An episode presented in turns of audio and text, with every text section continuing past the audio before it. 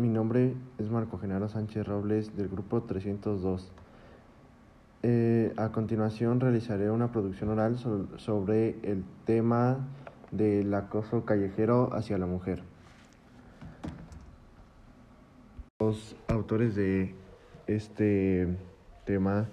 son Martínez Barrientos JF, Hernández Guevara SD y Martínez Lagos CC de 2015 a 2017 de los archivos históricos del feminismo y la revuelta 9. Investigando sobre el tema y siendo parte del contexto en el que se desarrolla, nos hemos encontrado con los diversos tipos de acoso que existen en la sociedad y el cómo las personas lo normalizan. Este se da de muchas maneras. Un claro ejemplo es el acoso en la calle, por redes sociales, en la escuela e incluso en el hogar, trayendo como consecuencia en las mujeres vulneradas, problemas físicos y mentales. Como se mencionó, uno de los principales problemas es el acoso callejero hacia las mujeres. Este tipo de conflicto es visto en cualquier parte del mundo, pues este grupo vulnerado no puede salir a las calles portando una vestimenta escandalosa de forma segura, ya que regularmente los hombres faltan al respeto a través de acciones como tocamientos indeseados, así como piropos o con miradas morbosas retomando Retomando lo anterior, la principal causa del acoso callejero es por el cómo vamos vestidas, lo cual no es una excusa, pues cada una de nosotras es libre de vestir como quiera sin tener miedo de que sucedan faltas de respeto hacia nuestra persona. El acoso ha sido uno de los principales factores que ha promovido este movimiento feminista, siendo este un problema que se extiende como una plaga ya que por lo menos el 97% de las mujeres han sufrido algún tipo de acoso en su vida. Es por ello que he decidido abordar sobre este tema, ya que es algo que nos involucra a todos y es un conflicto demasiado constante. Como hemos visto muchas veces, se ha criticado a la mujer por su apariencia, muchas adolescentes son, son muy inseguras por, por su cuerpo gracias a todos los comentarios negativos o piropos que les hacen en la calle o incluso en nuestras casas que han hecho que no acepten su cuerpo, que no nos que no se amen tal cual son y hemos caído en el engaño de que esos comentarios dando de esos comentarios dando paso a un daño en su salud. Hoy en día las redes sociales son un enorme medio de comunicación lleno de estereotipos y falsas realidades.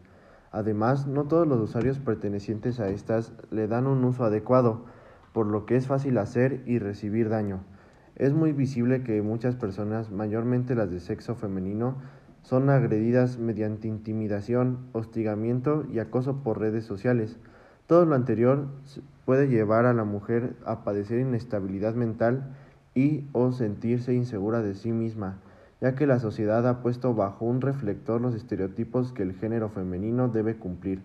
lo cual puede llegar a ser una carga emocional para las mujeres, siendo la depresión o ansiedad un efecto colateral del acoso hacia la mujer. Mi punto de vista de este tema es que todos en algún punto de nuestras vidas hemos sido observadores, todos hemos visto este tipo de acoso hacia las mujeres, ya que es bastante común en, todas las comunidades, en todas las sociedades, eh, observarlo en la calle, incluso en nuestras casas y esto ha ocurrido por bastante tiempo, desde muchas generaciones atrás, lo que ha ocasionado que en unas ocasiones lo normalicemos cuando son micromachismos, como acciones que ya las hacemos mínimas, sin embargo, no debemos minimizar lo que a una persona le está haciendo daño, lo que le está afectando y esto que las mujeres están viviendo es algo bastante serio, ya que todo puede empezar desde una simple mirada hasta un abuso sexual que va a terminar dañando de por vida a una mujer, causándole traumas